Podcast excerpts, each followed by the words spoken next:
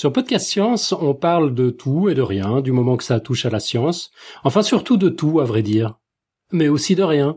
Nico s'y était attelé dans une perspective mathématique avec ses épisodes sur le zéro. Ce soir, on regarde la facette physique du rien ou du néant en parlant du vide.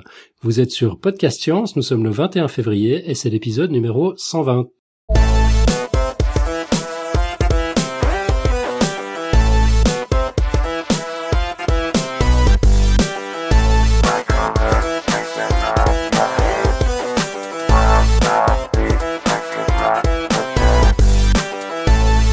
Alan au micro pour ouvrir les feux. Petit tour de table virtuel pour parler du vide en physique. Euh, qui euh, de plus expert que notre spécialiste des, des missions impossibles J'ai nommé Mathieu. Salut Mathieu. Salut professeur Fun. Salut tout le monde. Bon retour sur le podcast. Ça fait plaisir de t'avoir. Ça fait longtemps qu'on t'avait pas entendu. ouais, ça faisait une paye. Je suis content d'être de retour. Ouais, je me réjouissais de faire de ce, dossier, donc euh, tout content d'être là. Ouais. Excellent, bienvenue. Et puis on a euh, Nico qui va nous faire des dessins. Salut Nico. Salut. Et puis euh, David qui est là, qui va qui va s'occuper de la chatroom, euh, du de Twitter, de toutes ces choses là. Qui va essayer en tout cas. oui, je suis là. Et puis on, a plein de monde dans la chatroom. Bienvenue à tous et bienvenue aux autres auditeurs qui nous écoutent, qui nous écoutent pas en live, qui nous entendront plus tard. Au sommaire de ce numéro, alors déjà le premier volet du dossier de Mathieu qui revient donc pour nous parler du vide. Leçon de la semaine. Un rapide retour sur les émissions précédentes. Des nouvelles du quiz du mois. Alors peut-être une rubrique euh, recherche du docteur Xil, euh, on, verra, on, va voir si on a le temps. Comment ça peut-être? Bien sûr, cette fois on en parle. Euh, la quote fournie cette fois-ci par quelqu'un de sérieux, qui a le sens des traditions, donc ça va être une quote vachement inspirante et les traditionnels annonces et plugs en fin d'émission avec un petit spoiler prévoyé d'être à Paris le samedi 23 mars 2013. On vous mijote une nouvelle soirée radio dessinée. Les détails arriveront en fin d'émission. Et puis comme on l'a dit, il y aura plein de dessins tout au long de l'émission car notre Nico préféré est avec nous armé de ses crayons.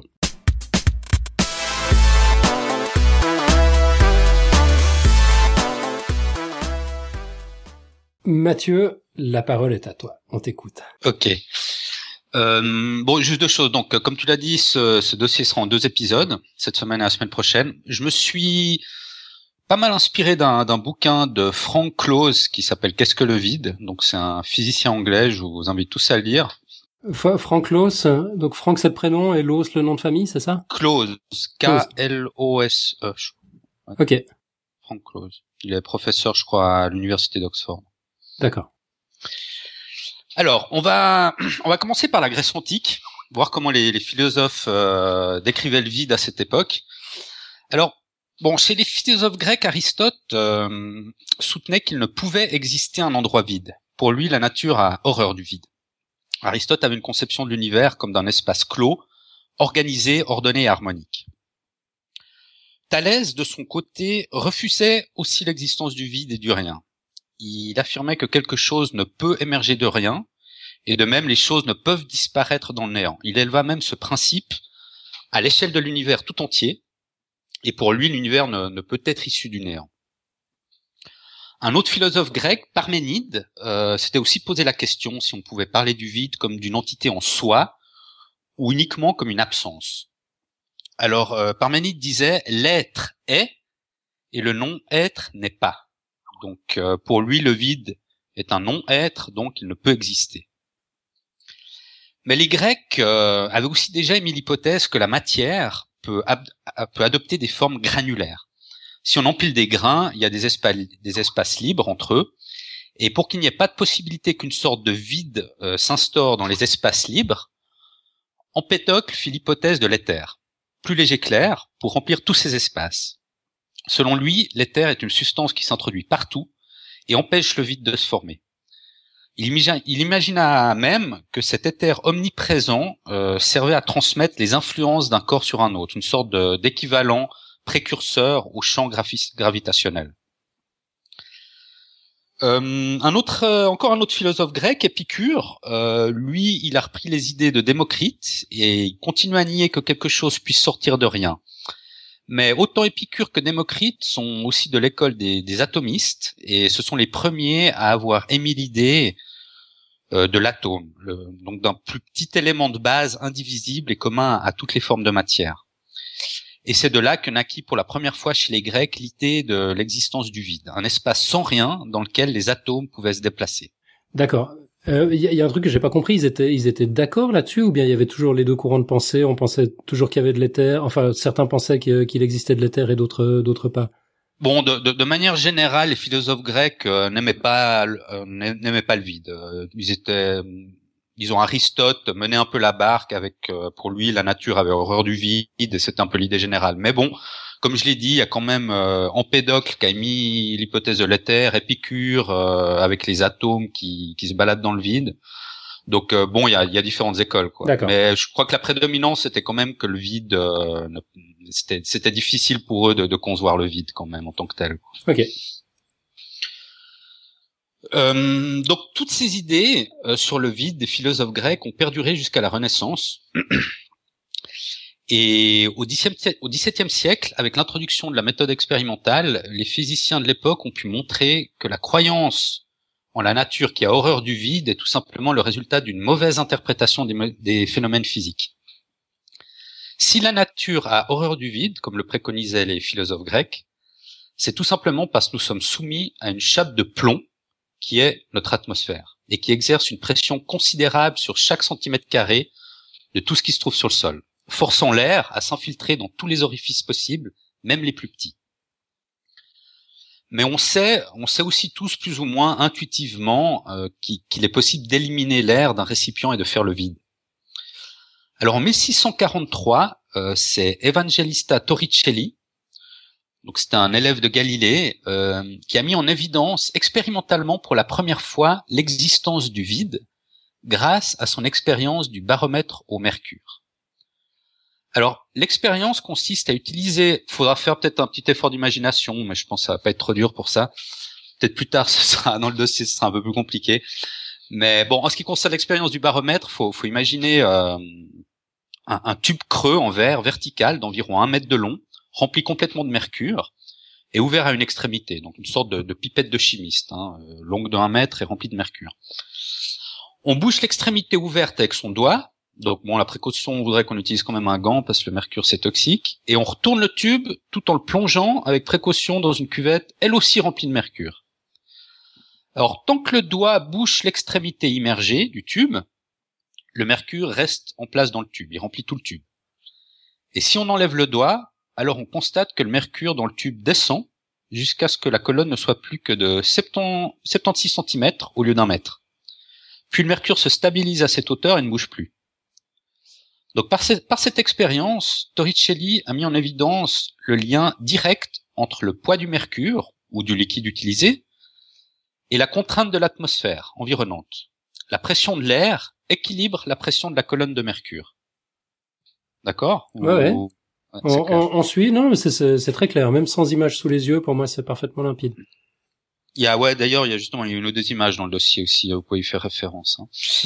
Alors, mais bon, dans cette expérience, euh, il a aussi mis en, évidence autre chose. Euh, Torricelli, un phénomène qui nous intéresse dans le dossier, c'est ben, qu'est-ce qu'il y a dans les 24 cm restants au sommet du tube?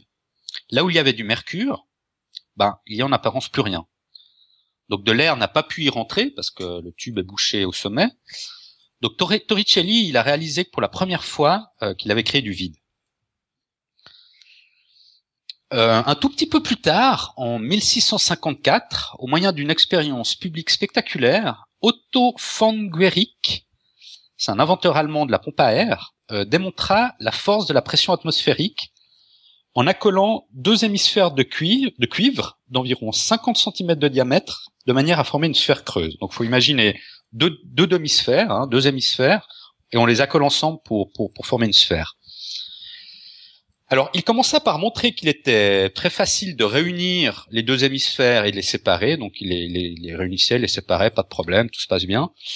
Et ensuite, à l'aide d'une pompe pneumatique connectée à une valve présente sur l'une des deux hémisphères, il, aspira l'air contenu à l'intérieur de, celle-ci. Donc, il a joint les deux hémisphères ensemble et il a pompé l'air qu'il y avait dedans.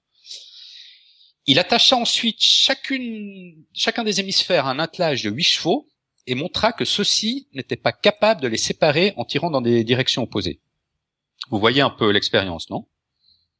Euh, Pas trop. Donc euh, ça, ressemble à une tentative d'écartèlement, mais ouais, c'est ça, moins ouais. violent. Voilà, exactement. boule. D'accord. Donc les, les hémisphères, elles, elles restaient collées après, après avoir fait le vide à l'intérieur de, à l'intérieur. Donc ce qu'il qu'il a fait, il a, il a ouvert la valve, il a laissé l'air à pression atmosphérique rentrer à l'intérieur des hémisphères, et ceux-ci, celles-ci se, se séparèrent alors très facilement. Alors dans cette expérience de von Guericke, quand on pompe l'air contenu dans la sphère, le poids de l'atmosphère extérieure exerce une importante pression euh, sur la sphère, donc on parle de 10 tonnes par mètre carré, donc c'est énorme, sans qu'il y ait de pression à l'intérieur pour les contrebalancer, parce qu'on a fait le vide. Donc le, le métal était suffisamment solide pour résister à, à l'écrasement dû à la pression atmosphérique, et même des chevaux n'étaient pas assez puissants pour fournir les tonnes de traction nécessaires pour triompher de la pression extérieure. Ils ont fini en lasagne. Euh, alors un peu plus tard, euh, Blaise Pascal répéta l'expérience de Torricelli, mais au lieu d'utiliser du mercure, il, avait, il a fait une, même expérience avec de l'eau, mais il a fait aussi une expérience avec du vin. Euh, parce que euh, le vin, c'est bien, moins dense que le mercure, mais c'est bien plus volatile. Et parce que en fait, Blaise Pascal se demandait si au, sommet du tube où euh, Torricelli avait mis en évidence du vide, il se demandait s'il pouvait pas y avoir de la vapeur du liquide qui était contenu dans dans le tube. Donc il, il a pris un tube bien plus long parce que le vin est moins dense que le mercure, donc en, en théorie il va monter plus haut. Euh, ce qui fait que la, la pression atmosphérique peut soutenir une colonne de vin bien bien plus haute. hein. Et il a pu vérifier que l'espace en haut du tube est bien vide et qu'il ne contient pas de vapeur de, de vin. Le vin se, se stabilisait à la hauteur prévue par les calculs et la volatilité du vin n'était pas la cause de l'espace libéré au-dessus du liquide. Et c'était bien la pression atmosphérique qui déterminait la hauteur de cet espace rempli de vide.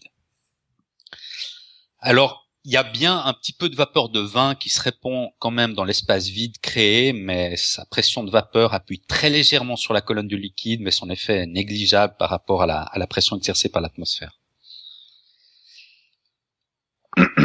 Une autre expérience euh, historique de Blaise Pascal effectuée elle en 1648 montra que la, la hauteur d'une colonne de mercure décroît quand l'altitude augmente.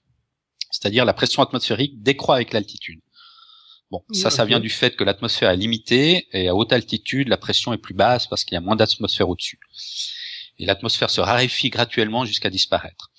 Alors, il semblerait que les philosophes grecs, euh, de manière générale, avaient eu tort. La nature n'a pas particulièrement horreur du vide. Euh, comme Pascal l'a lui-même noté, la nature n'a pas moins horreur du vide au sommet d'une montagne que dans la vallée, et par temps humide ou par temps ensoleillé. C'est tout simplement le poids de l'air qui donne l'illusion que la nature a horreur du vide.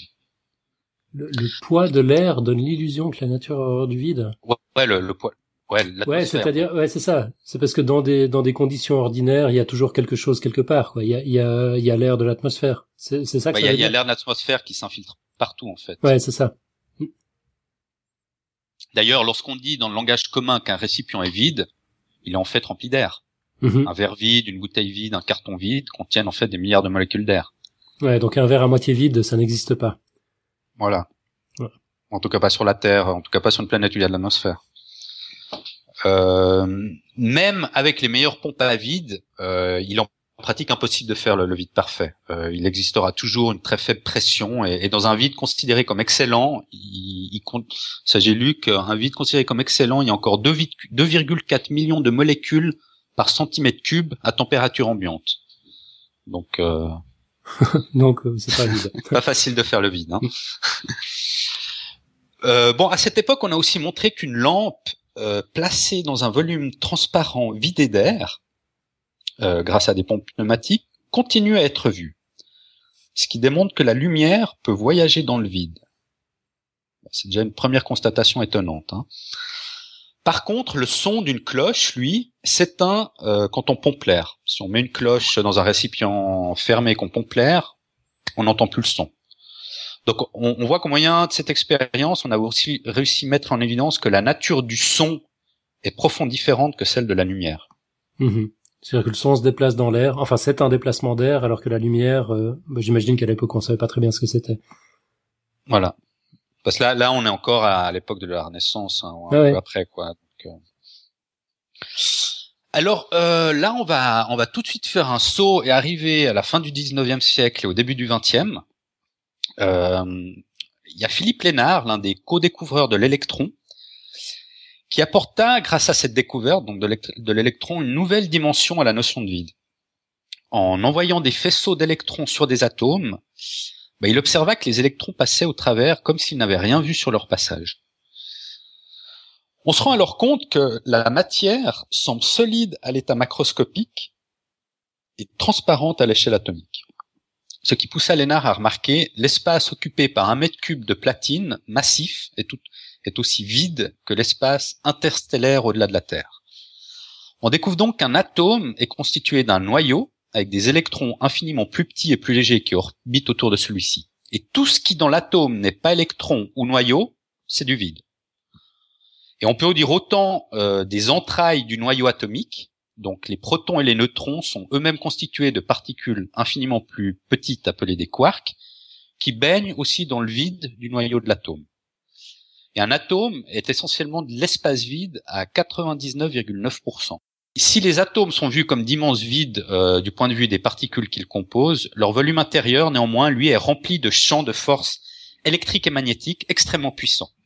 Et ce sont ces champs qui assurent la solidité de la matière. Et ces champs baignent finalement dans l'espace vide à l'intérieur de l'atome. C'est clair Ouais, c'est clair. Euh, Avant d'aller plus loin, on va on va essayer d'éclaircir deux, deux, deux notions, euh, la notion de champ et la notion d'onde. Parce que bon, on parle souvent de champ, mais on sait peut-être pas vraiment ce que ça veut dire. Et... Alors- voilà du grand Mathieu qui se lance dans des trucs impossibles. C'était le moment qu'on attendait. Euh, parce qu'on bon, on va on va on va pas mal de parler des champs électromagnétiques et gravitationnels dans la suite du dossier, donc faut bien faut bien éclaircir ça et définir ce que c'est. Euh, bon, il y a il y a deux types de champs. Il y a ce qu'on appelle les champs scalaires et les champs vectoriels. Bon, je pense que pour un Nicotube, euh, il y, a, y a pas de souci, il sait ce que c'est.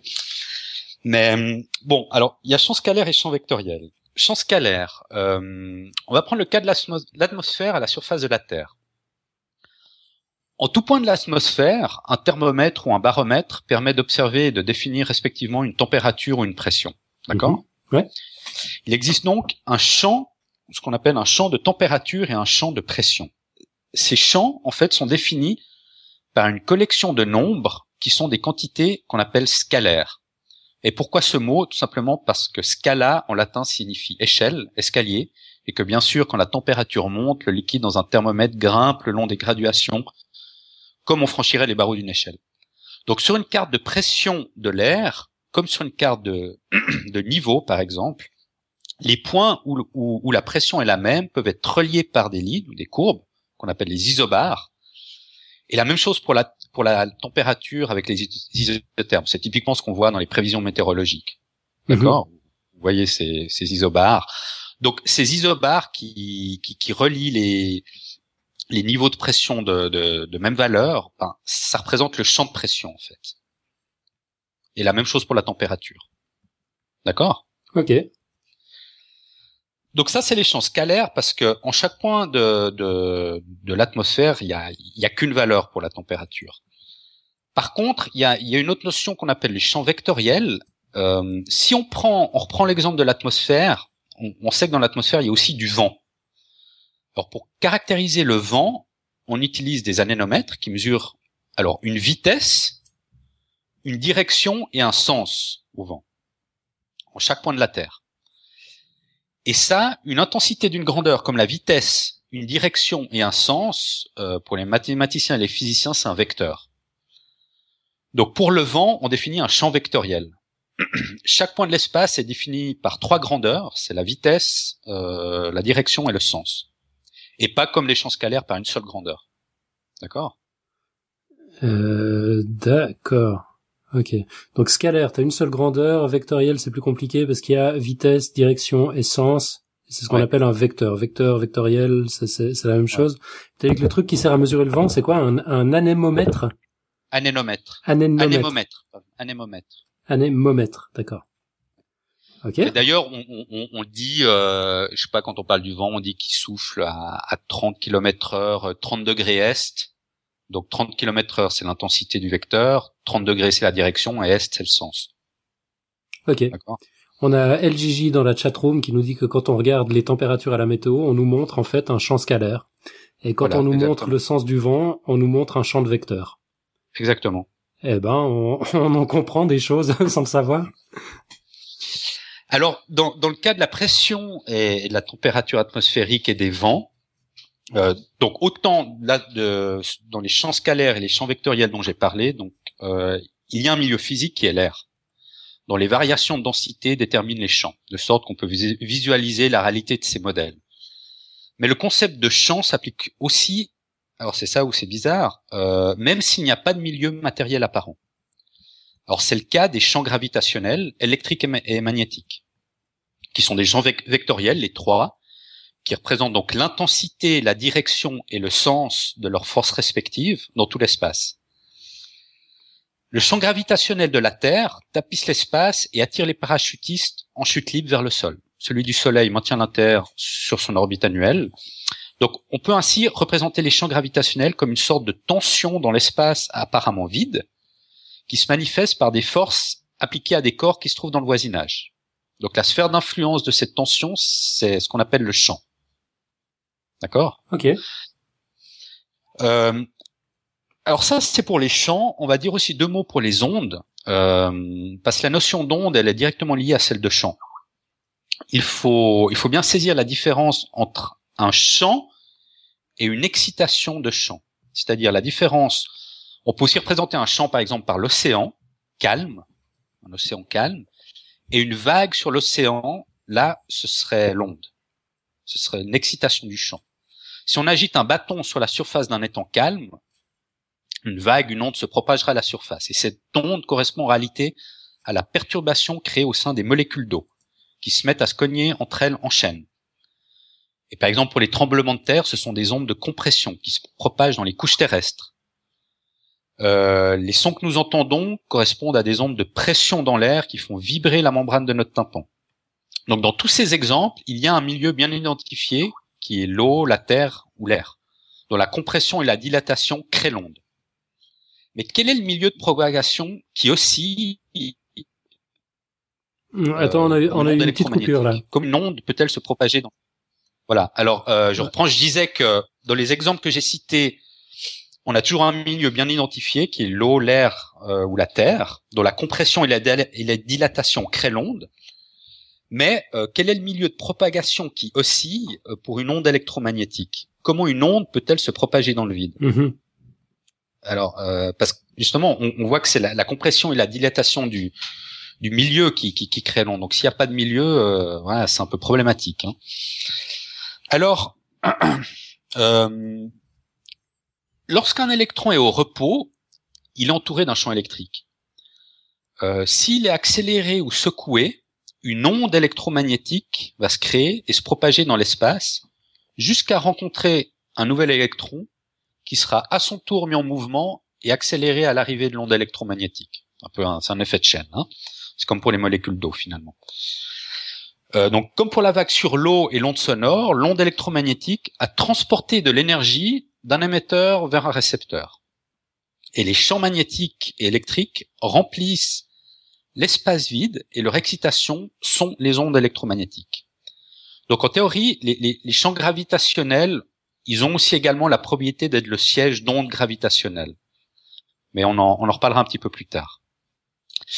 Mais bon, il y a une, une profonde différence entre les ondes électromagnétiques ou gravitationnelles et les ondes de type euh, vague sur l'eau ou son dans l'air. Euh, parce que la vitesse de déplacement des vagues sur l'eau, elle dépend de la longueur d'onde, donc la distance entre euh, un creux et une bosse de l'onde, donc la longueur d'onde, et elle dépend aussi du milieu de propagation. Donc la vitesse de déplacement des vagues, je répète, dépend de la longueur d'onde et du milieu de propagation.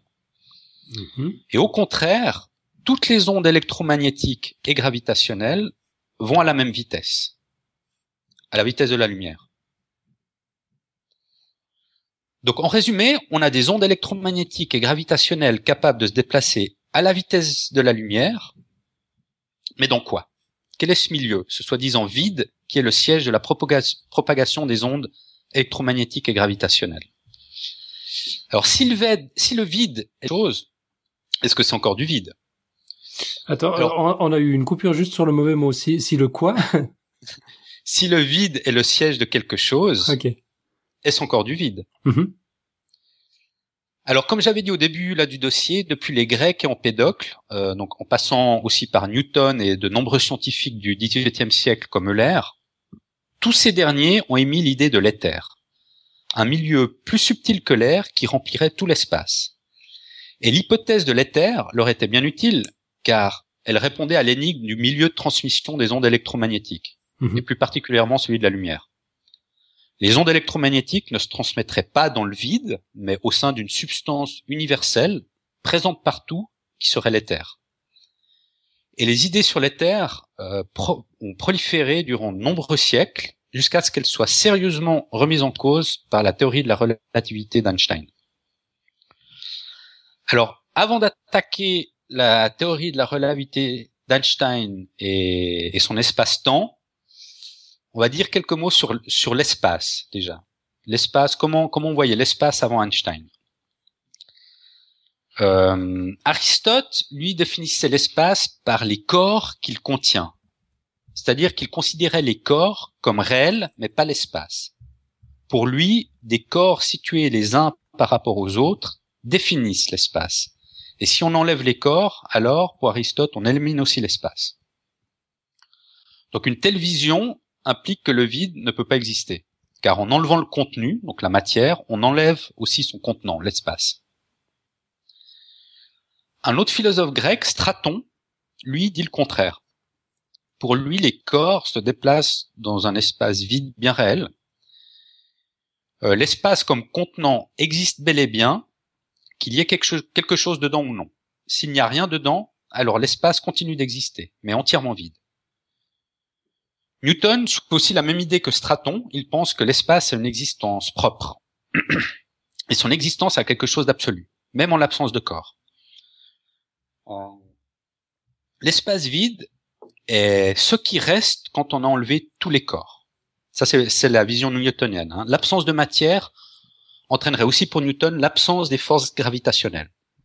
Newton considérait aussi que la vitesse de la lumière était infinie que les informations pouvaient donc se transmettre à vitesse infinie, et par, et par conséquent, la force de gravitation était supposée se propager instantanément. Mhm.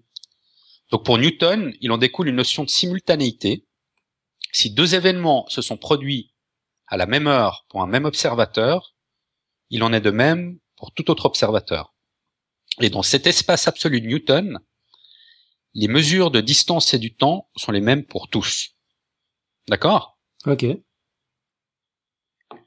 Alors, euh, Einstein, lui, il a, il a renoncé à cette. Je sens que tu nous parles d'Einstein, mais on a eu des coupures.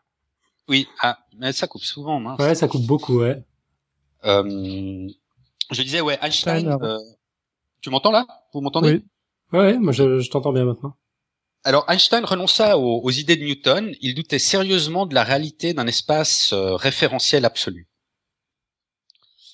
Euh, Einstein avait compris que les mesures et perceptions d'espace et de temps étaient en réalité différentes pour des gens qui sont en mouvement les uns par rapport aux autres. Alors pour bien le comprendre, faut imaginer que vous êtes assis au milieu d'un train à l'arrêt et que vous envoyez un signal lumineux au conducteur qui est en tête du train et un autre au gardien qui est en queue du train. Donc les deux, le, tout, tout en sachant que le train est à l'arrêt dans une gare. D'accord? Mmh. Donc euh, autant le, le, conducteur de train que le gardien recevront le signal en même, en, en, en même instant, en même temps. C'est logique, ouais. Enfin, si, si on avait jeté une balle ou n'importe quoi d'autre, ce, ce, serait la même chose. En fait, la balle part dans les deux directions à la même vitesse parce que le train est à l'arrêt. Voilà. Ok? Mmh. D'ailleurs, euh, le passager au milieu du, du, wagon arrêté, tout comme un autre voyageur qui serait lui sur le quai de gare, mmh. à la même hauteur que le passager au milieu du wagon, constate bel et bien que le conducteur et le gardien en queue de train reçoivent le signal en même temps. Mmh. D'accord? Maintenant, supposons, supposons qu'au lieu d'être à l'arrêt, le train se déplace à une vitesse constante. Alors, lorsque le passager assis au milieu du train passe devant le voyageur qui attend sur le quai de gare, on envoie à nouveau un signal lumineux au conducteur en tête de train et un autre en même temps et un autre au gardien en queue de train.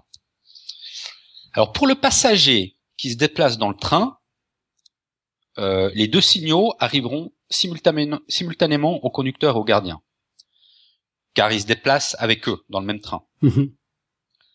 Par contre, du point de vue du voyageur sur le quai de gare, la réalité elle est bien différente là. Pendant le bref instant que prend la lumière pour aller du milieu vers la queue du train, le wagon de tête se sera éloigné et le wagon de queue se sera rapproché du voyageur sur le quai de gare. Donc du point de vue du voyageur sur le quai de gare, le signal parviendra au gardien avant d'arriver au conducteur. Mhm. D'accord? Ouais. Donc la simultanéité vue par quelqu'un à bord du train n'en est plus une pour quelqu'un resté au bord du quai de gare. Donc là, Newton, il était pris en défaut parce que lui, il soutenait qu'il y avait une simultanéité des événements. D'accord? Mhm. Euh, donc ces phénomènes de modulation du temps peuvent s'appliquer exactement de la même manière à l'espace. Un observateur 1 qui se déplace à la vitesse v1 n'aura pas la même perception des intervalles d'espace et de temps aussi qu'un observateur 2 qui se déplace à la vitesse v2. La, la mesure de l'espace et du temps dépend de la vitesse à laquelle se déplace l'observateur. Donc dit autrement, il n'existe pas de règle ou chronomètre universel capable de mesurer les distances et les intervalles de temps de façon absolue. Mhm. Et c'est et en fait c'est parce que la vitesse de la lumière a une valeur finie, donc et qui ne dépend ni de la vitesse de la source ni de la vitesse du récepteur, que la structure de l'espace et du temps dépend de notre vitesse. Euh, Attends, tu peux répéter ça? Je, je avec l'exemple du train, on a vu que la structure de l'espace et du temps dépend de, de la vitesse à laquelle on va. Hein, Qu'un un passager sur le quai de gare n'aura pas la même vision ou la même notion d'espace et de temps qu'un passager dans le train qui, qui est en mouvement. D'accord? Mhm. C'est ce que j'ai dit avant. Et le fait que- qu'il y ait cette différence, Poté. Ah, ça a coupé.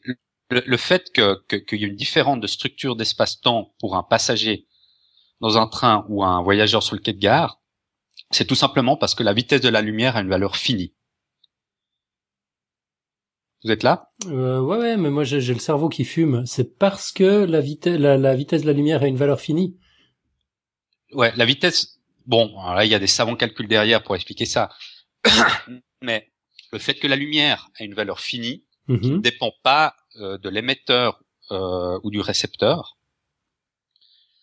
Eh ben, le fait que, c'est- que la vitesse de lumière soit finie, c'est ça qui rend euh, la structure de l'espace-temps différente selon les observateurs, selon la, la vitesse à laquelle se déplacent les observateurs. Mais bon, peu importe, ça, peu importe finalement. D'accord. Euh, mais la, la chance qu'on a en fait, c'est que la vitesse de la lumière a, une valeur finie mais très grande. Et, euh, et c'est parce qu'elle est très grande que nous, nous remarquons pas ces phénomènes de, de dilatation d'espace-temps euh, dans notre vie quotidienne. Ils sont négligeables. Et ça, c'est dû au fait que la, la, la valeur de la vitesse de la lumière est très grande. Donc heureusement, moi, vous et votre voisin, euh, on, on a tous les mêmes perceptions de l'espace et du temps quand on roule en voiture à des vitesses différentes. je, je vous sens, je vous sens un peu perdu là. Ouais, bon, moi, de toute façon, dès qu'on part dans la relativité restreinte, à chaque fois, c'est, j'ai- le cerveau qui fume. Mais, Non mais euh, avec l'exemple du train avant, Ouais. on a dit que le, le passager dans le train, euh, que, que le, le, le voyageur qui est sur le quai de gare ne ne, euh, ne verra pas, ne n'aura pas la même notion euh, de temps que le, le passager qui est dans le train. D'accord, Mhm. on a dit ça.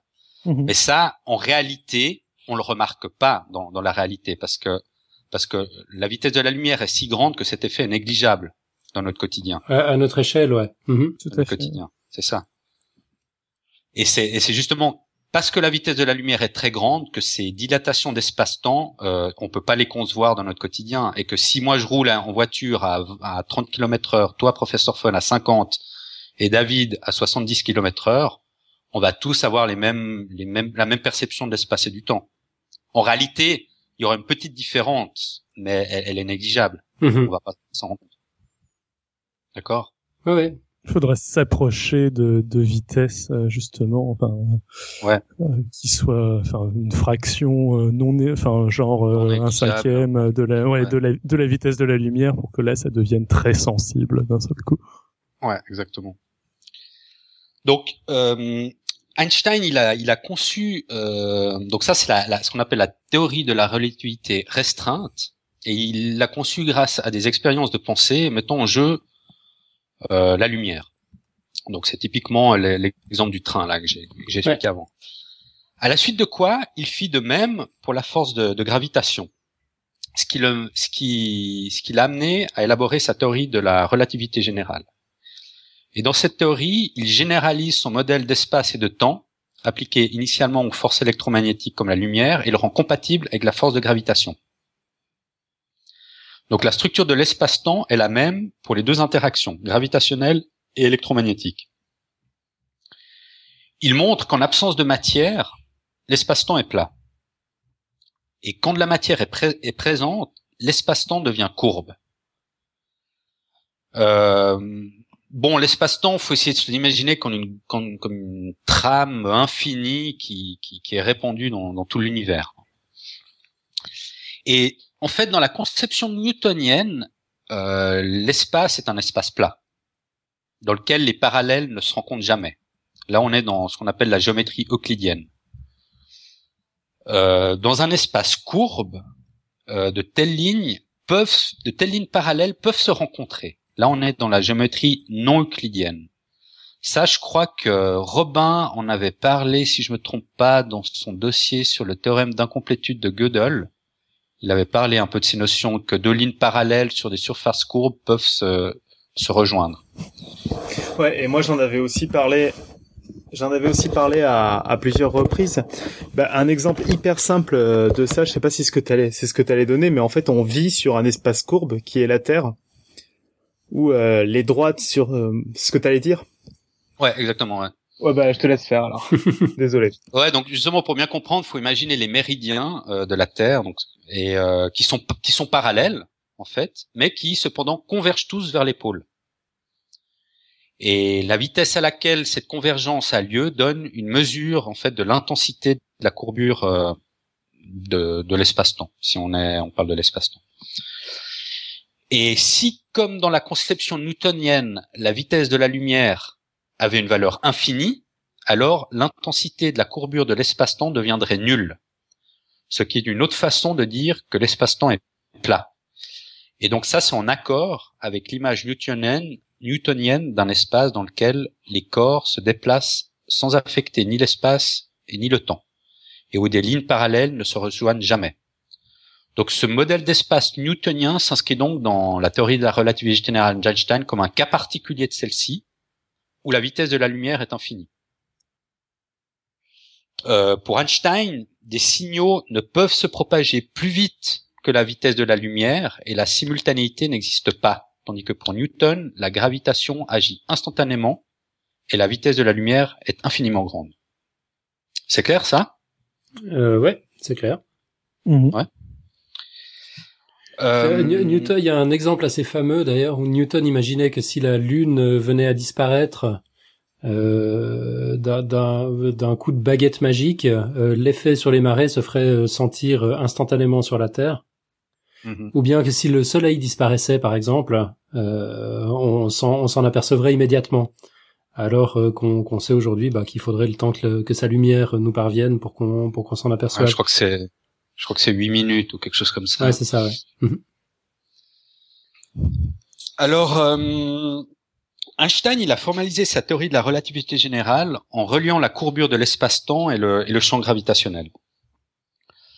Euh, c'est comme si le, finalement le poids de la matière des corps célestes distend et déforme la trame de l'espace-temps.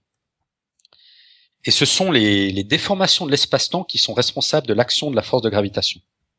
Donc pour Einstein, il y a uniquement des mouvements relatifs de corps par rapport à d'autres qui, par leur simple mouvement, dilatent et rétrécissent l'espace et le temps. Donc pour Einstein, les objets physiques ne sont Ah ouais, alors ça c'est marrant. Je vais dire un truc, j'ai eu une j'ai toujours un peu de la peine à le comprendre, mais je dis quand même. Vas-y, on se sentira moins seul. Ouais. Pour, pour Einstein, les, les objets physiques ne sont pas dans l'espace. Les objets physiques ont une étendue spatiale. Euh, Donc vu comme ça, pour Einstein, le concept d'espace vide perd son sens. Einstein, il parle pas d'espace en tant que tel, il parle d'étendue spatiale pour les objets. Bon, j'ai un petit peu de la peine avec ça, mais bon, je, je, c'est dit au moins. D'accord? Ok, tu t'es fait plaisir. De réfléchir à ça ou bien Tu t'es fait plaisir, c'est bien. Euh, euh, bon, Einstein, il a formalisé donc euh, les concepts d'espace et de temps en un seul espace à quatre dimensions, donc trois dimensions d'espace et une dimension du temps. Et l'espace et le temps passent donc euh, d'un statut d'entité absolue, uniforme et universelle, donc ça c'était la conception newtonienne, à un statut relativiste et élastique. Petite réflexion au passage, la théorie de la relativité générale n'implique pas forcément qu'il n'y a pas d'éther mais simplement que tout ce qui se trouve dans cet éventuel éther doit se comporter selon les principes de la relativité. On pourrait légitimement imaginer que le champ électromagnétique que l'on ne peut pas voir à moins de le faire osciller est une sorte d'éther. Et de manière analogue, on pourrait considérer les champs gravitationnels comme un éther qui deviendrait visible via les ondes gravitationnelles. Euh, une des solutions la plus simple des équations d'Einstein dit que s'il n'y a pas d'énergie, pas de matière, l'espace-temps n'a pas de courbure et l'univers est plat. Mais ce qui est étonnant, c'est qu'une autre solution des équations nous dit qu'il peut exister un espace-temps sans énergie et sans matière, mais pas J'ai de nouveau eu une coupure. Je vous ai perdu. Ouais, on a de nouveau eu une coupure au mauvais moment. T'as dit mais pas, et puis on n'a pas eu la suite. C'est toujours au mauvais moment, mince. Alors, je, donc je recommence depuis le début. Euh, il y a une des solutions les plus simples des équations d'Einstein qui, qui, dit que s'il n'y a pas de matière et pas d'énergie, l'espace-temps n'a pas de courbure et l'univers est plat. Mm-hmm. C'est un peu la. donc voilà. Et une, une autre solution des équations nous dit qu'il peut exister un espace-temps sans énergie et sans matière mais pas forcément plat pour autant. Donc ça peut paraître paradoxal. Un espace-temps sans matière, mais tout de même déformé.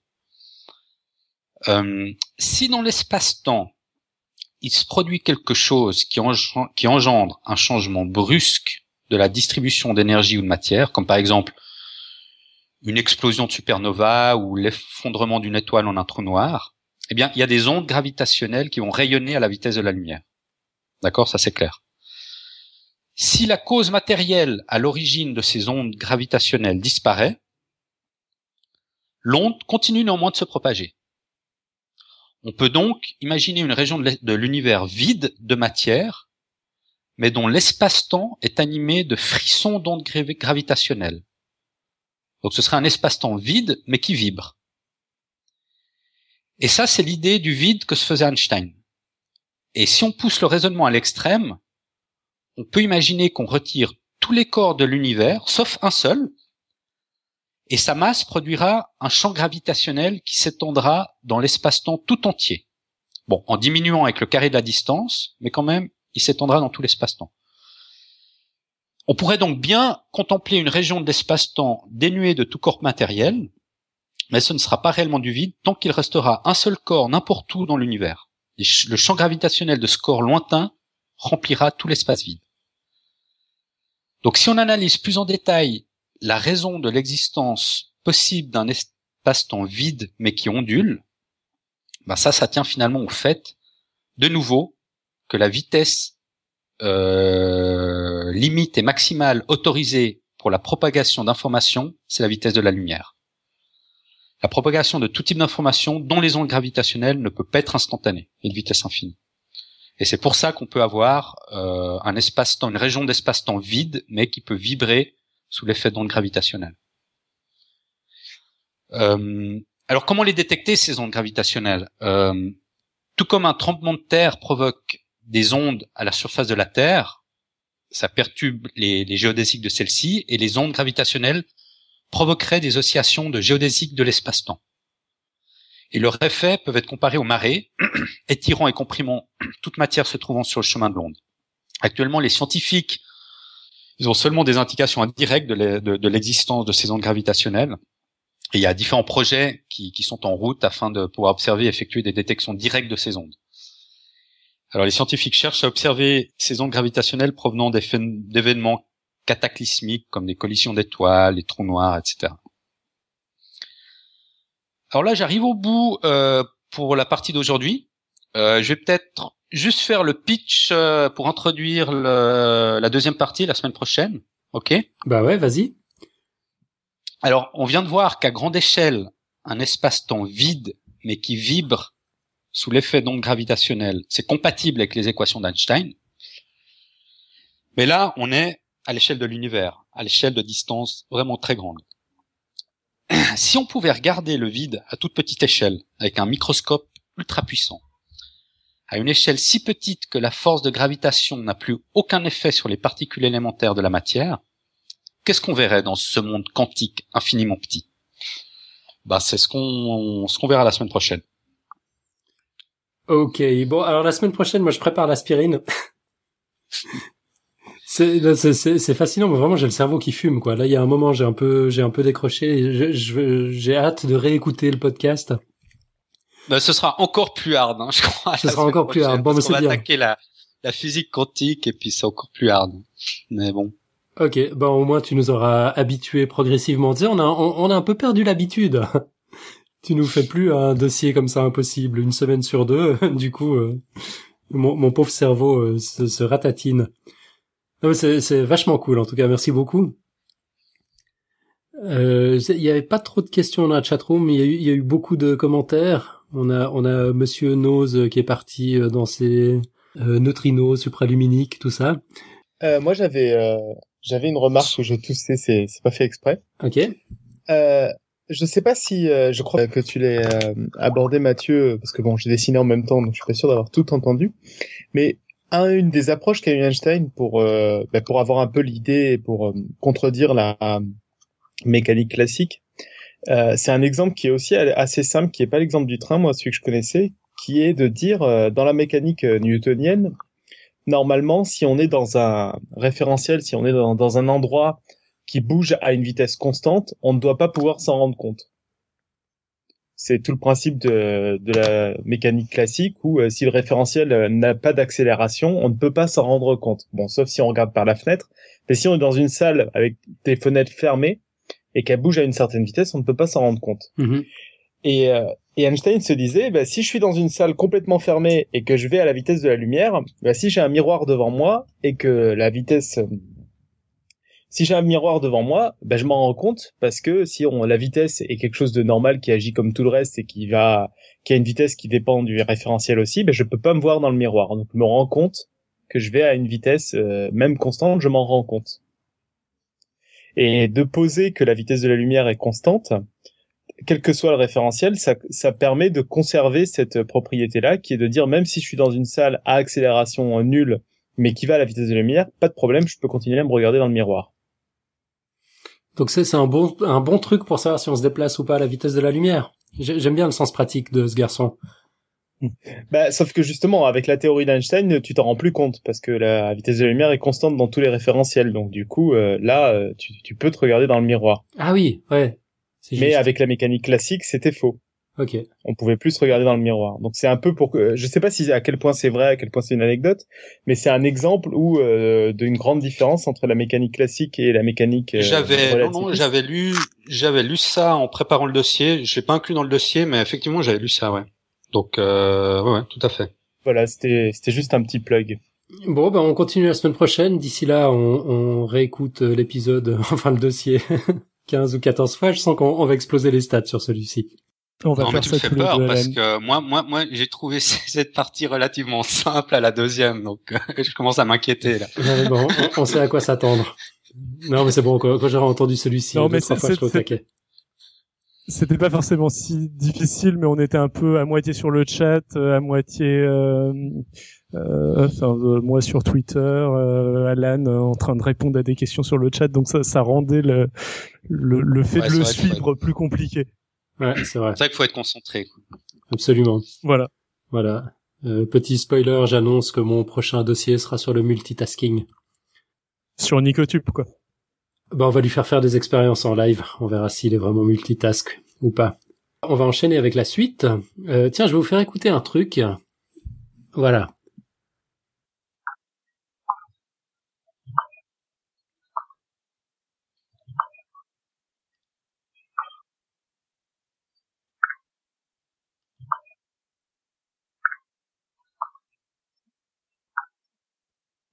Je parie que vous n'avez pas la moindre idée de ce que vous venez d'entendre. Si? Personnellement, aucune idée. Alors moi je sais parce que tu me l'as déjà fait écouter, mais Ah, alors t'as pas le droit de spoiler. je je saurais pas deviné. Ok, je vous fais écouter autre chose.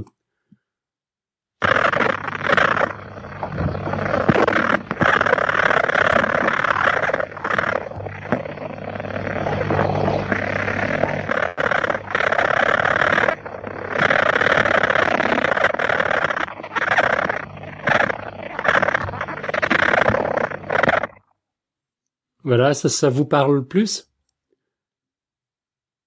Alors si ça parle à personne, j'ai une question. Est-ce que comme moi, ça vous fait vaguement penser au bruit de d'un disque dur qui marche mal ou euh, euh, des, des bruits informatiques?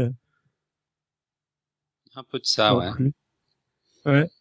Ouais, C'est pas ça du tout, mais Ok, on a, on a quelques propositions dans la chatroom qui vont de la difficulté à uriner euh, au cétacé en passant par les mouettes enrouées et le ping-pong magique.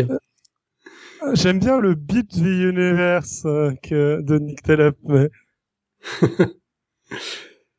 Beat the Universe. Ouais. Euh, ah oui, pa- pardon, je l'ai, je l'ai loupé dans mon énumération. Euh, mais euh, chaud, presque. Vous, vous y êtes presque là.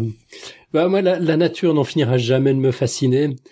On sait tous que les fourmis communiquent. C'est pas nouveau. Si vous avez bien écouté euh, votre épisode 86 préféré, vous savez comme moi qu'elles communiquent entre autres via des messagers chimiques, ce qu'on appelle les phéromones. Du coup, vous vous imaginiez peut-être comme moi euh, le petit monde des fourmis tout à fait silencieux. Eh bien, détrompez-vous, nos amis les fourmis font un raffut de tous les diables dans leur palais aux mille couloirs. Et les jeunes aussi. Alors le premier son que vous avez entendu est produit par des nymphes. Alors les nymphes, qu'est-ce que c'est? Ben, C'est des sortes de fourmis ados, c'est-à-dire à, à mi-chemin entre la larve et l'adulte. Je trouve que c'est une assez bonne définition. Et oui, les ados des fourmis sont aussi bruyants. Moins rock'n'roll que les ados humains, mais bruyants quand même. Seuls les moyens changent quelque peu. Là où votre ado scabreux se sera servi du dernier high truc acquis à la sueur de votre front pour vous réveiller à 4 heures du mat, prétextant que le dernier train est parti, qu'il fait froid dehors, qu'allez, je te promets de ranger ma chambre si tu viens me chercher, stop, je suis pété, il fait froid. Eh bien, les jeunes Myrmica scabrinodis, euh, que nous venons d'entendre, se contentent de faire leur vacarme en frottant une de leurs pattes de derrière contre une pointe spécialisée sur leur abdomen. Les nymphes communiquent et c'est essentiel à leur survie.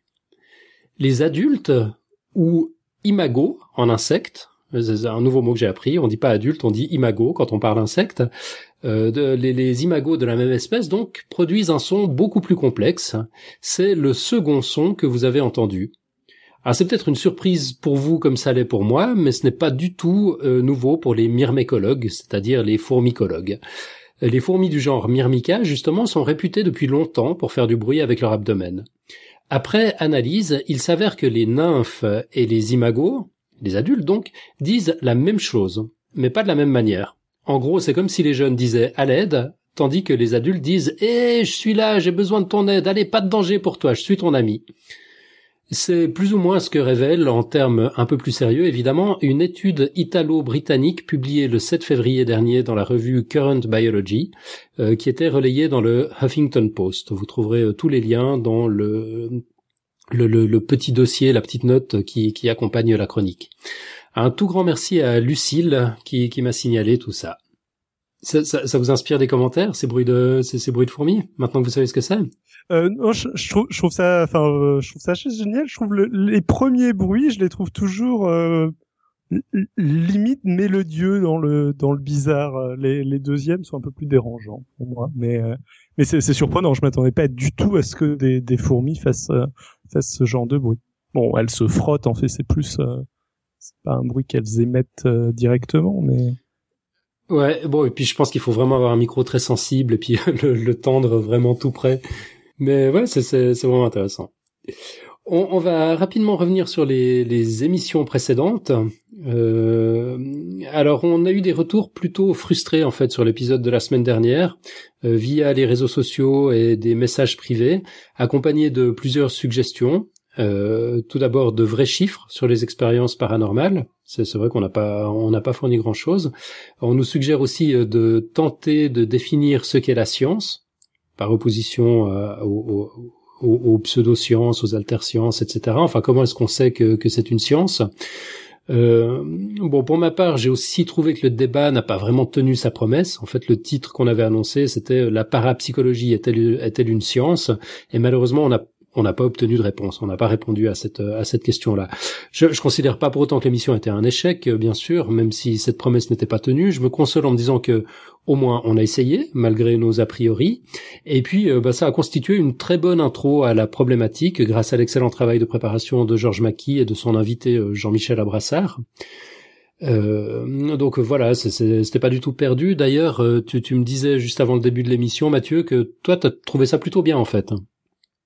Ouais, je trouve qu'il a, il a posé des, des, des bons problèmes euh, aussi vis-à-vis de la science. Par exemple, quand il, disait que voilà, il y avait des comités de, de peer reviewing euh, en, ce qui concernait la parapsychologie au même titre que, que dans la science, mais que les experts étaient évidemment des, des spécialistes du paranormal.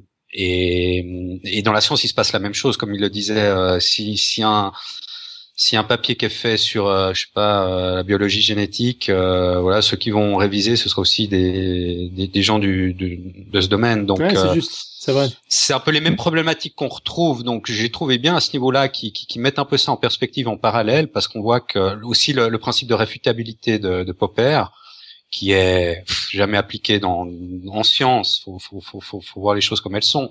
Et, et c'est ce qu'a dit Jean-Michel Abrassard. Donc je, je trouve bien qu'il, je, ouais, je crois qu'il, je pense qu'il a posé les bonnes questions et ça remet un peu euh, en, en, ouais, ça, ça, ça, remet en cause un peu qu'est-ce que la science, justement, bien définir ce que c'est la science comparé à, à une pseudo-science. C'est mm. pas si facile. On, on l'a bien vu la semaine passée que la, la frontière est quand même vachement floue. Mm-hmm. Ouais, c'est vrai. Tout à fait. Moi, moi Mais oui, c'est vrai qu'on aurait dû peut-être. Ouais, vas-y, vas je te laisse continuer. Ouais. Non, non, je t'en prie. Non, non, mais en plus, euh, je, je, crois que j'ai le texte sous les yeux, j'allais dire la même chose que toi, donc euh, euh continue.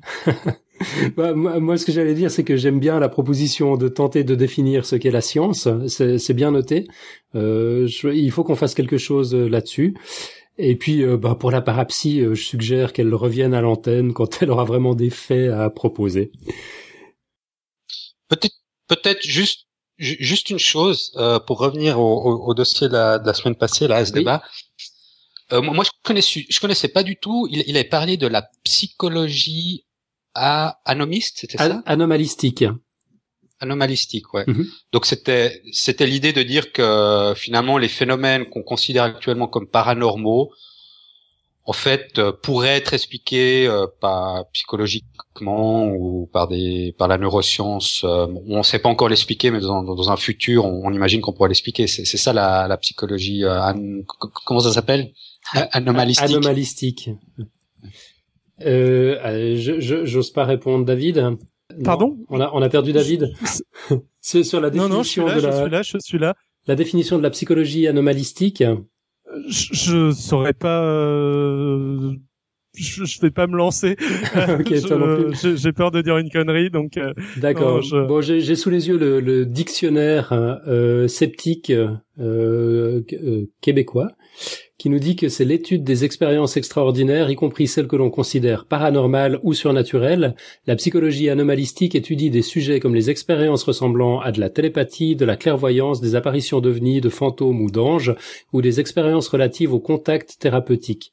On n'y présume pas d'emblée qu'une expérience bizarre est, est paranormale ou surnaturelle. Donc effectivement, c'est ça la différence. Hein. On, on dit ouais. il y a un phénomène, mais on va pas forcément chercher une explication magique.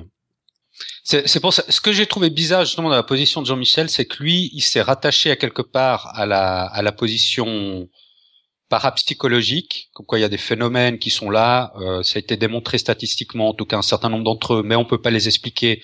Donc il y, a il y a des phénomènes paranormaux, et je comprends pas pourquoi ils se rattachent pas à justement à, à ce courant de psychologie euh, anomalistique qui est finalement la version un peu scientifique euh, de l'étude de ces phénomènes, quoi. Mhm.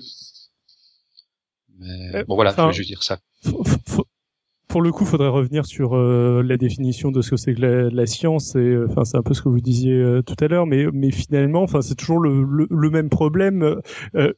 Une théorie qui fait des hypothèses euh, absurdes, c'est c'est pas forcément si euh, c'est pas forcément si simple que ça de de prouver scientifiquement que la théorie qui dit que quand euh, on est en train de se parler, euh, nos, notre discussion passe par une dimension parallèle et que c'est co- comme ça que tu me comprends n'est n'est pas une euh, n'est pas une théo- n'est pas une théorie scientifique dans la mesure où elle produit quelque chose qui est euh, en effet en effet vérifié. Euh, c'est-à-dire que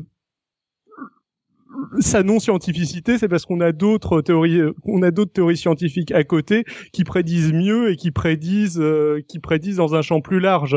Euh, mais euh, euh, on est quand même dans un paradigme qui prédit quelque chose qui est vrai. Le problème, c'est qu'il prédit juste quelque chose de trivial euh, de temps en temps. C'est le coup de l'homéopathie aussi. Je, je sais pas si je m'exprime très bien, mais euh, Oui, oui, moi, moi j'ai compris ce que tu voulais dire en tout cas. Ouais. Enfin, je crois qu'il faudra relancer le débat dans un autre épisode, non? Ouais, de toute façon, Oui, on va oui, revenir dessus. carrément, faut- Ouais.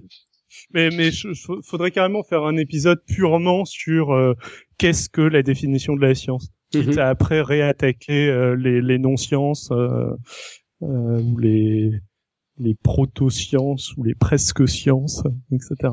Ouais.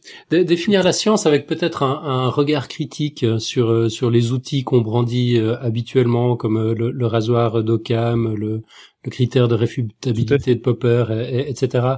C'est vrai qu'on a un peu de tendance à les à les prendre pour acquis. C'est une bonne idée qu'on s'interroge et puis qu'on les qu'on qu'on les challenge, qu'on voit si ça tient vraiment la route. Moi, ça, ça, ça me plaît bien, ouais. Faudrait juste qu'on se prépare un peu, puis on peut faire ça sous forme peut-être de, de débat ou de discussion entre nous. Mm. Je- Et puis je rappellerai quand même une quote. c'est pour. Pardon. Oui, Vas-y, vas-y. Non, je, je disais, je vais juste rappeler une quote que j'avais dit une fois dans un épisode. euh, L'absence de preuve n'est pas la preuve de l'absence. C'est c'est juste. Exactement. On enchaîne avec le quiz du mois. Euh, tu, tu nous rappelles de quoi il s'agissait? Alors, l'eau froide euh, gèle plus rapidement que l'eau chaude. Info ou intox Alors, on on a une première réponse qui nous vient de loin, qui nous vient de la Réunion. C'est notre ami Alefto qui la propose. On l'écoute. Bon, alors pour répondre au nouveau quiz, si mes souvenirs de calorimétrie de terminale sont exacts, euh, oui, alors en effet, je pense que l'eau froide va geler plus vite que l'eau chaude dans des conditions équivalentes. Si on les dépose toutes les deux l'une à côté de l'autre dans le même congélateur, c'est-à-dire que elles ont un apport euh, de froid qui va être identique. Donc le temps nécessaire pour que chacune, peut-être que les deux vont descendre de température à la même vitesse, mais comme celle qui est déjà froide aura de l'avance, elle euh, gèlera certainement plus vite. Voilà. En tout cas, c'est mon avis. Bye bye. Voilà, donc l'avis euh, de Alefto est clair. Lui il nous dit qu'effectivement l'eau froide gèle plus rapidement que l'eau chaude. C'est- C'est c'est donc une info selon lui. Euh, Mathieu, toi, t'as une idée sur la question? Tu dirais info ou intox Ah, tu me poses une colle. euh... Ok, non, je, je veux pas te, je, je veux pas te prendre à froid comme ça, mais euh, tu peux y réfléchir et puis et puis participer. Tiens, Euh, David, comment on fait pour participer? Alors, comment participer? Euh, Vous pouvez toujours enregistrer votre réponse sous forme de commentaire audio sur le site de l'émission www.podcastscience.fm.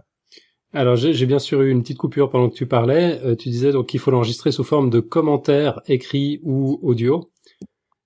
Sur le site de l'émission www.podcastscience.fm. Voilà, ne soyez pas timide, on se charge de l'explication scientifique euh, s'il y en a une. Cette fois, il y a quelque chose, c'est du solide, je vous promets. Euh, Dites-nous juste ce que vous en pensez, quoi. Votre raisonnement, comment vous arrivez à cette, conclusion, comme l'a très bien fait Alefto, c'est toujours super intéressant. Alors David, euh, les recherches de Dr Xil ou pas?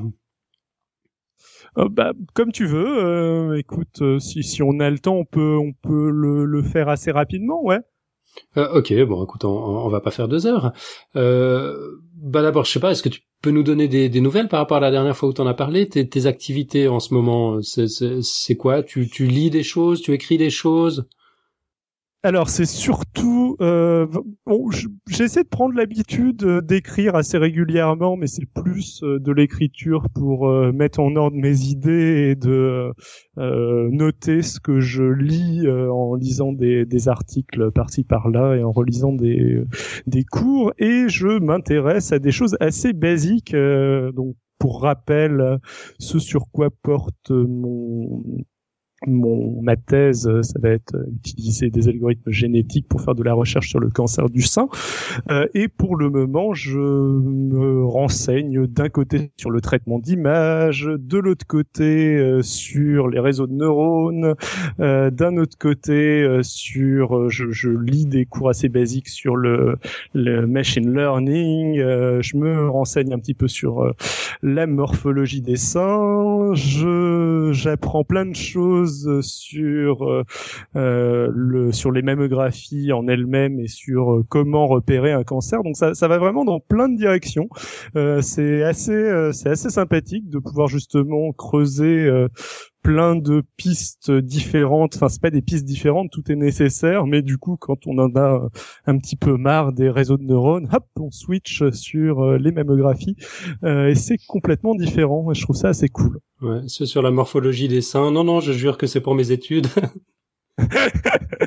ouais, c'est des mammographies, donc c'est généralement c'est des personnes assez âgées en plus, donc je, enfin, je, de toute façon c'est des mammographies, donc c'est pas très. Ouais, c'est pas forcément glamour. Ouais. Le euh, l'Arnouf de Podcast Franck, c'est un, un, site beaucoup plus intéressant sur la morphologie des seins.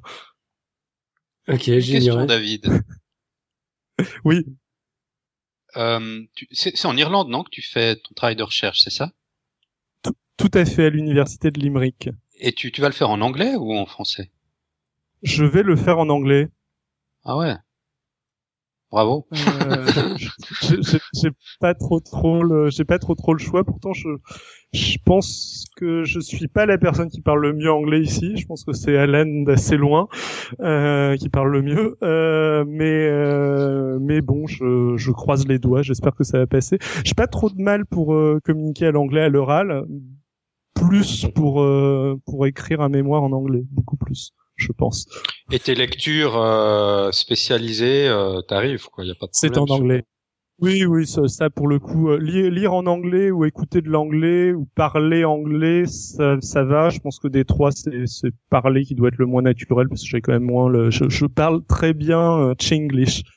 Euh, je parle très bien un mélange de de, de, chinois et d'anglais pour avoir passé un an et demi en, en Chine, euh, moins bien l'anglais euh, l'anglais de Londres ou de ou de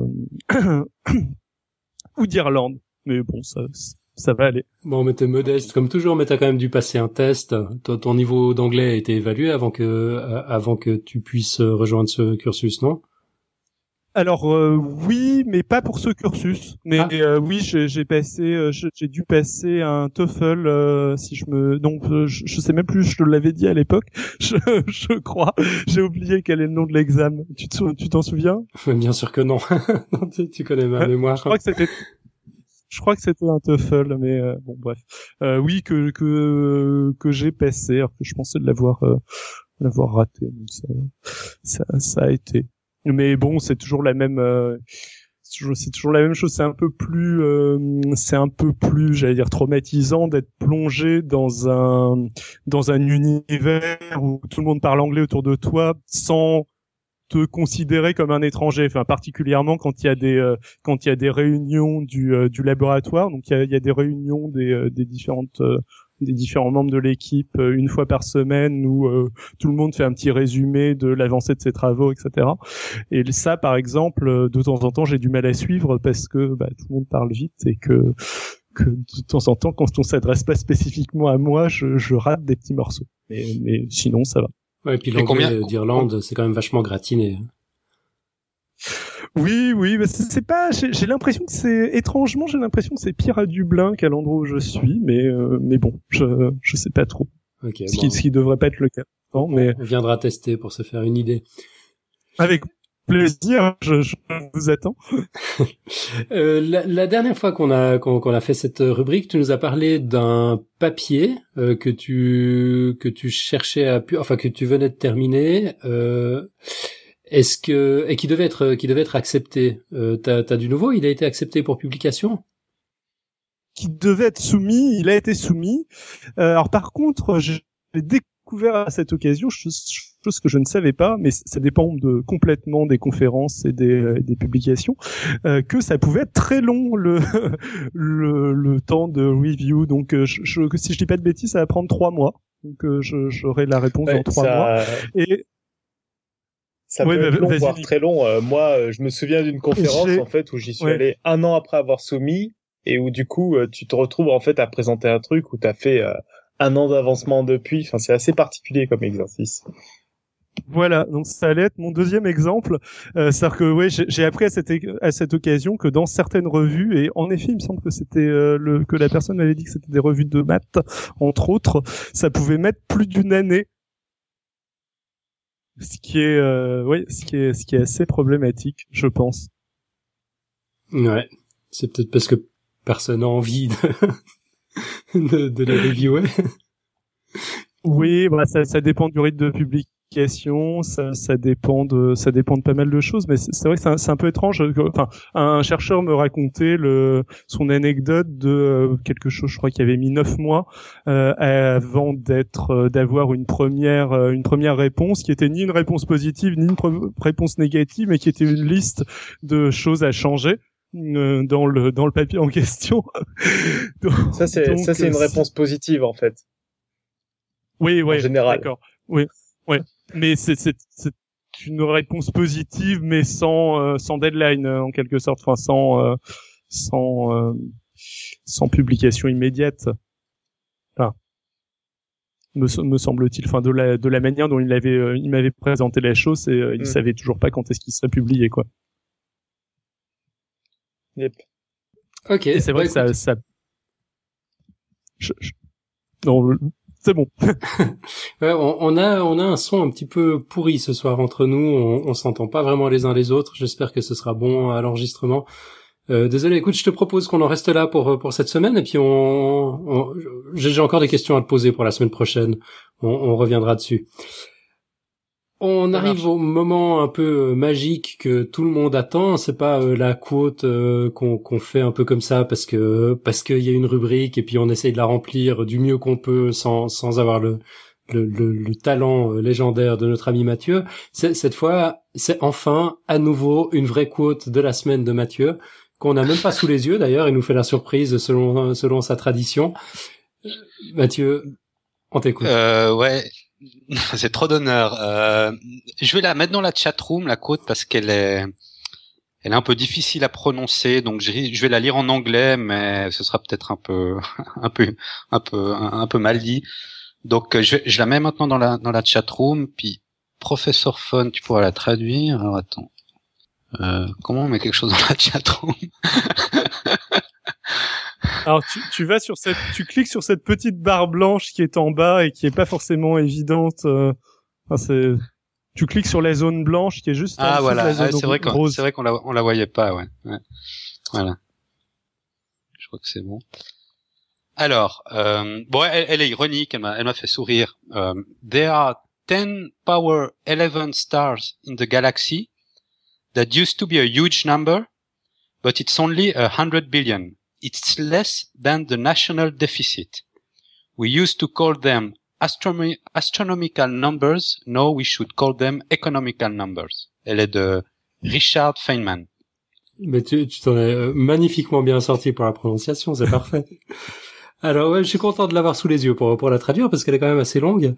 Euh, donc elle nous dit euh, il y a 10 puissance 11 étoiles dans la galaxie on considérait ça comme un, un nombre euh, important, euh, mais en fait, ça veut seulement dire une centaine de milliards. C'est moins que le déficit national. On, on appelait ça autrefois euh, des nombres astronomiques. Maintenant, on peut appeler ça des nombres économiques. C'est euh, Richard Feynman, et puis je sais pas à quelle époque il a dit ça, mais ça devait être dans les années Ouais. 60 ou 70. Il- il- il- Moi, je connaissais ça avec les décimales de pi, euh, la même, le même type de remarque. Parce que c'est, c'est que très récemment qu'on a découvert que plus de décimales de pi que euh, on avait d'euros dans le déficit français, quoi. Donc, bon. Ch- chacun, chacun son point de référence.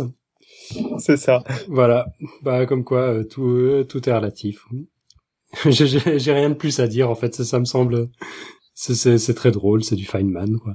Je pense qu'elle est, elle est d'autant plus vraie aujourd'hui, quoi. Absolument. Ouais. Si, si Feynman s'était imaginé euh, le- l'ampleur des dégâts aujourd'hui, je, je sais pas ce qu'il en dirait. je vais essayer d'utiliser cette expression à partir de maintenant. Un nombre économique. Ouais, ouais, moi aussi, chiche. On, on va nous regarder comme des extraterrestres, mais bon, on a l'habitude. Ça, euh, ça me plaît. Ok, bah maintenant on va parler euh, de, de l'annonce qu'on qu'on tenait absolument à vous faire. Qui, qui c'est qui en parle, Nico? Bah donc, euh, c'est pour vous annoncer notre deuxième soirée radio dessinée, le samedi 20h à l'espace des sciences Pierre-Gilles de Gênes. Alors attends, Alors, euh, j'ai eu une coupure sur le sur sur le moment critique. Donc quand tu donnais la date et l'heure, tu- Ah, ouais. Donc je disais que c'était le 23 mars 2013 à 18h à l'espace des sciences Pierre-Gilles de Gênes, donc comme la précédente soirée radio dessinée. Donc euh, cette fois-ci on a décidé de parler d'amour. Euh, il se trouve que l'exposition du moment portera sur la chimie, du coup on vous propose un thème inépuisable, la chimie de l'amour. La soirée s'appellera L'amour est dans la pipette. merci Marco pour le titre en passant.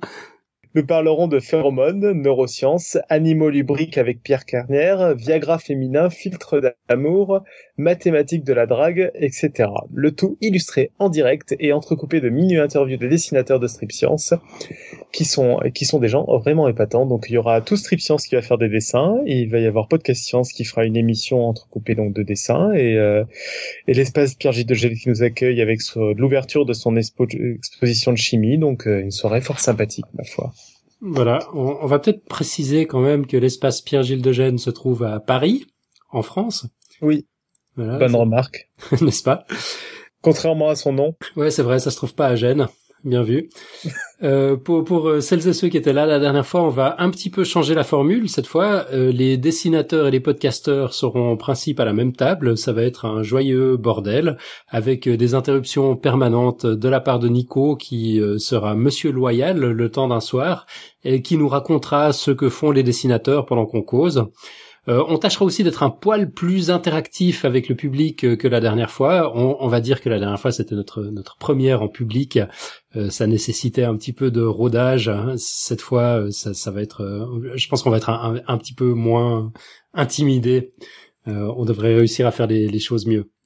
Alors, il y aura peut-être pas de diffusion en live, histoire qu'on ait plus de liberté sur place. Euh, je vais quand même essayer de monter ça, c'est moi qui vais le faire exceptionnellement, euh, pour alléger Alan, en intégrant les photos et les dessins au moment où on les évoque, euh, pour ceux et celles qui nous écoutent via iTunes euh, et ou un iPhone ou tout autre appareil qui lise les M4A.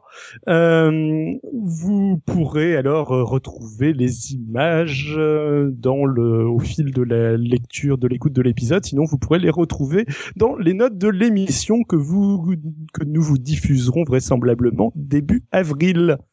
Ouais, pour, le live, en fait, on est on n'est pas tout à fait sûr. On s'était dit qu'on Oui. qu'on ouais, qu'on le ferait pas, euh, mais euh, Mathéo de l'espace des, des sciences, euh, qui est un qui est un homme de radio en fait au, au départ, euh, pense que c'est c'est bon pour l'ambiance le, le live.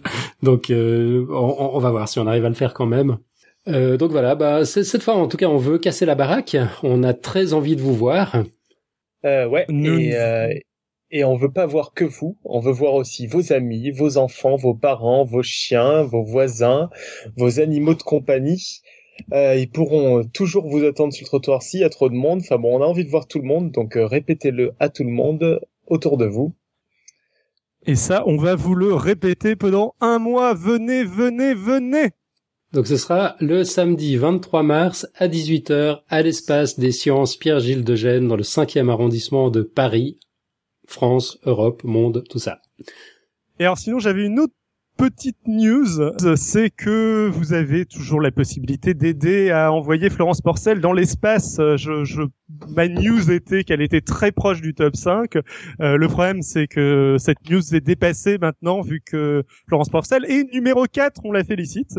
Euh, et vous pouvez toujours voter pour essayer de l'envoyer au top 3 et de l'envoyer dans l'espace. Je crois qu'elle n'est qu'à 200 votes du troisième, si je dis pas de bêtises. À 200 votes Ouais, 200 votes, donc c'est vraiment pas grand-chose. Je veux dire, si euh, nos auditeurs euh, ne, ne la font pas passer euh, en très rapidement à la troisième place, on sera très déçus. Bah ouais. Absolument. Voilà.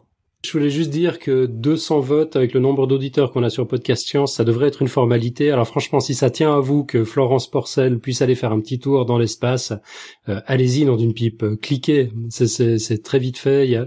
je, je me rappelle plus maintenant, ça, ça fait quelques jours que, que je l'ai plus fait. Il, il faut mettre une adresse email. Tout à fait, ouais. Ouais, c'est ça. Mais enfin, c'est pas très compliqué. On se fait pas spammer après. Donc euh, franchement, allez-y quoi. 200 votes. Mm. Vous vous rendez compte pour réaliser son rêve Voilà, et puis je suis sûr qu'elle nous enverra une carte postale là-bas. Bah, elle a promis de le faire, ouais. Elle a promis qu'elle qu'elle tweeterait depuis l'espace, et puis qu'elle ramènerait plein de photos, puis qu'elle ferait un, un, numéro spécial de son podcast, un, un, numéro bonus de la folle histoire de l'univers. Donc, il me semble que ça fait suffisamment d'arguments pour, euh, pour, pour lâcher un petit clic là. Il faut il faut y aller. On, discute pas. Et puis de, maintenant, t'as voilà. le droit de, d'enchaîner avec euh, avec le, le rappel de fin d'émission. Alors, comme d'habitude, nous cherchons à nous améliorer d'un épisode à l'autre et pour ça, nous comptons sur vous. N'hésitez pas à nous contacter, à noter les dossiers sur le site au moyen des petites étoiles, à commenter via le site, via les réseaux sociaux ou maintenant sur SoundCloud. Cloud. Euh, non seulement ça nous permet de progresser, mais en plus ça nous fait très plaisir. C'est à ça que l'on carbure. Et si vous nous aimez, permettez à d'autres de nous découvrir en commentant et en étant le podcast sur iTunes, sur Podcast France et sur les différents portails et apps. Euh, et maintenant aussi donc sur SoundCloud. En partageant massivement aussi nos dossiers et euh, nos émissions audio sur les réseaux sociaux. Suivez-nous sur Twitter, euh, Podcast Science tout attaché. Likez nous sur Facebook, c'est toujours Podcast Science. Partagez vos news et discutez dans notre nouvelle communauté Google+, brillamment animée par Alan. Il faut chercher Podcast Science, ça ne devrait pas être trop trop dur à trouver. Euh, voilà. Ouais, enfin c'était pas très brillant ces derniers temps. J'étais tellement à la bourre que j'ai pas eu le temps de lire euh, beaucoup de news scientifiques. Du coup, j'en ai pas partagé les masses. Mais ce qui est chouette, c'est que la communauté décolle en fait. Je suis plus le seul à, à l'alimenter. On a des news qui viennent qui viennent d'un peu partout. Donc c'est celle-là, je les je les lis évidemment. Euh, de, la part de, nos auditeurs ou, des gens qui nous aiment bien. Donc euh, ouais, très cool. Rendez-vous sur sur euh, Google Plus dans la communauté Podcast Science. Donc on va en rester là pour aujourd'hui. On se retrouve la semaine prochaine, donc le jeudi 28 février 2013, comme d'habitude à 20h30 euh, dans la chatroom. C'est Mathieu qui va nous parler de la suite euh, du, du, vide, donc deuxième épisode sur le vide, où on parlera euh, de, j'allais dire l'infiniment petit, mais Robin aime pas qu'on dise infiniment petit ou grand. Du vide quantique. Voilà, on parlera du vide quantique. Excellent. Ben merci à, à tous euh, de bah, toutes les personnes présentes dans la chatroom d'avoir euh, d'avoir animé le, le, débat. Là, c'était c'était vif comme d'habitude. Merci à toutes nos auditrices et tous nos auditeurs euh, qui qui nous écoutent pas en live, euh, mais mais par d'autres moyens. Merci à Mathieu d'être venu faire un petit tour. Merci à toute l'équipe. Et puis là, bah, j'arrête avec un remerciement. On se retrouve la semaine prochaine. À bientôt. Ciao ciao. Ciao, ciao. à tous.